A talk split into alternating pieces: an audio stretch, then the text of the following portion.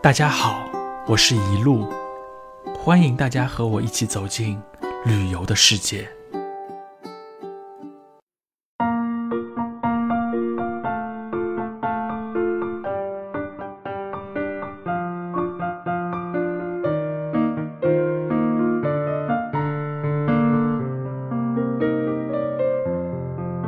离开潭门后呢，我们吃饱喝足了，那么下一个目的地呢就是万宁。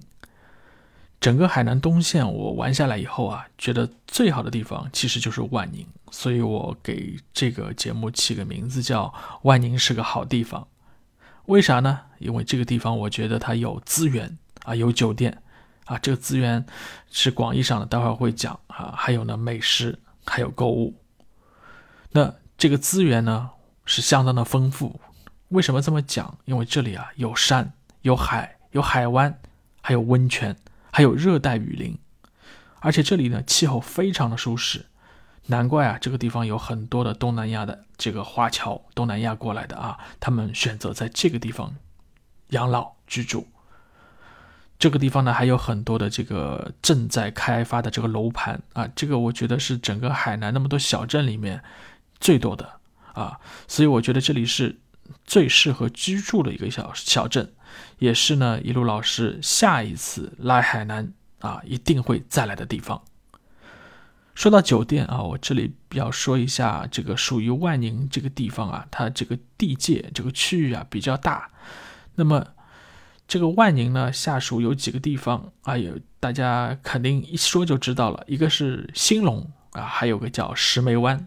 兴隆呢，可以说十年或者二十年前啊，曾经到海南来旅游，大家是必打卡的地方啊。大部分的旅行团一定会在兴隆住一个晚上啊。那个时候这边有温泉啊，甚至还有一些啊特别的表演啊。那么由于大量的这个南洋归国的华侨啊等这些回到就是祖国以后，回到海南以后呢，他们都选择在兴隆这个地方居住。啊，所以当时这个兴隆这个地方发展的非常的不错，也带动了当地的这些种植业啊、养殖业这些以及相关的在推动的这个旅游业。那么当地呢也种了很多啊，比如说这个咖啡啊是他们特别的一个产物啊，椰子这些就不说了。那么这里呢，而且还有一个我在以当时的眼光来说还相当不错的一个植物园啊，这次我也去了，那也感觉。还行啊，虽然说有点没落，这规模以我们现在的眼光来说小了许多，但是啊，这个植物园里面的品种啊，植物的品种啊也是非常丰富的，值得大家去看一下。那么在兴隆呢，其实还有这个地热资源，那地热资源就是温泉了，对吧？有很多兴隆的酒店，因为当时都开发的比较早啊，这些酒店都是自带温泉的，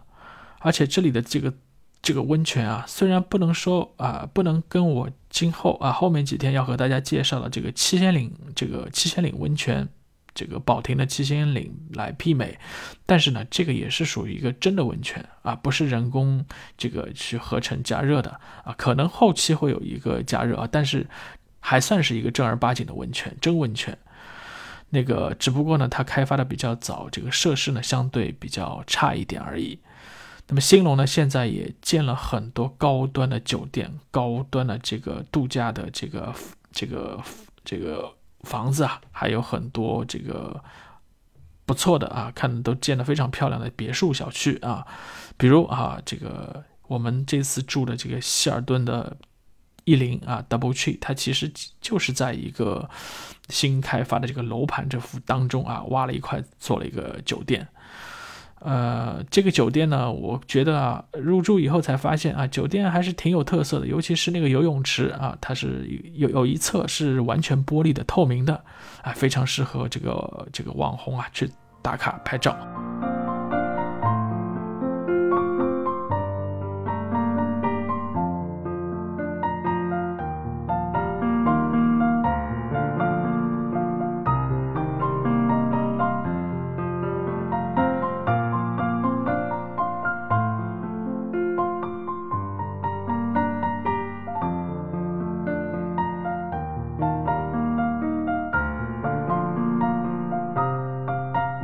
在万宁还有个地方呢，就是石梅湾啊。这里呢，与我十年前来比啊，那已经是完全是面目全非了。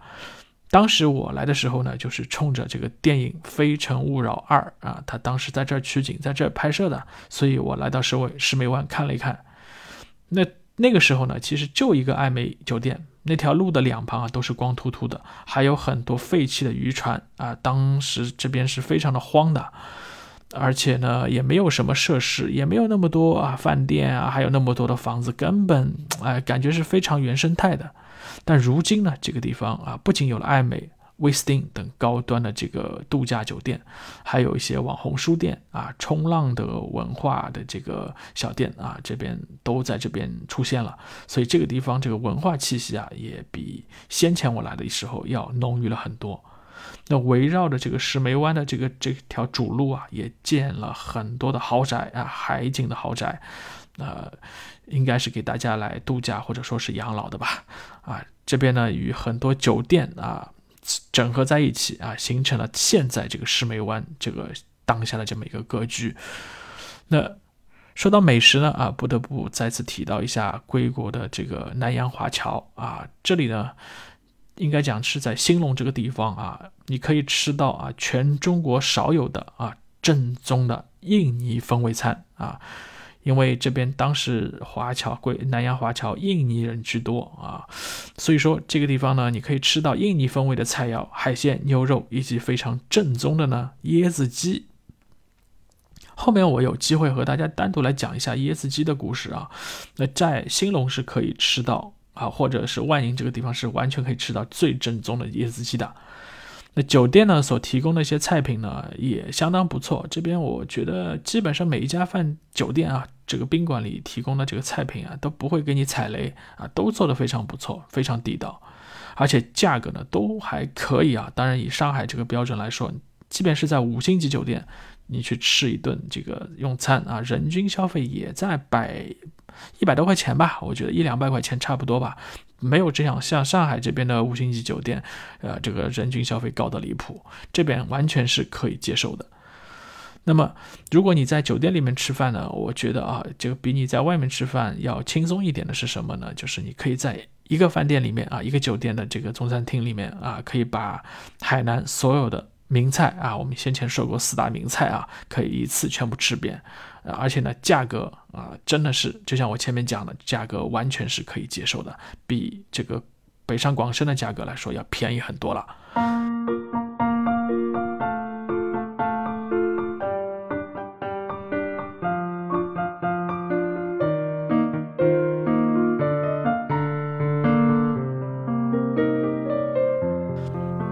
在购物方面呢，啊，这次我意外的啊，就是在高速出来的时候，意外的发现这里新开了一个奥莱啊，因为我们啊，已经在那个三亚啊就要去一个免税店嘛，一开始我们是没有计划去这个奥莱的，但是啊，既然路过了嘛，所以我们就特别去看了一下，因为在岸在万宁啊，其实晚上的生活还是比较枯燥的，好在这个奥莱呢，它这个晚上的营业时间还比较晚，好像是到。八点钟也不是九点钟，所以说大家吃完晚饭有空的话呢，开车到这个奥莱去逛一圈，那还是看一下，可以看看的。虽然这边的这个奥莱呢，规模比上海的这个这些奥莱要小很多啊，也不是小很多，其实它面积还是可以的，不小的。但是它入驻的品牌还算稍微少了一些，但还算可以啊。以整个海南的这个标准来看，还还是相当可以的啊。关键呢，确实价格不贵啊，很便宜啊。那个比我们后面会去的那个亚龙湾那边，我记得也有个奥莱，那要大很多了。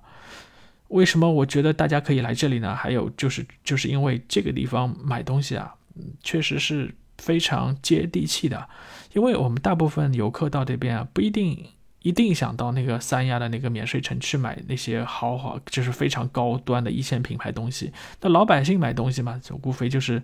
对常规的、常规的，大家要穿的、用的一些东西，那来这个奥莱呢，啊，觉得，哎，性价比还是非常高的，也是一个非常不错的地方。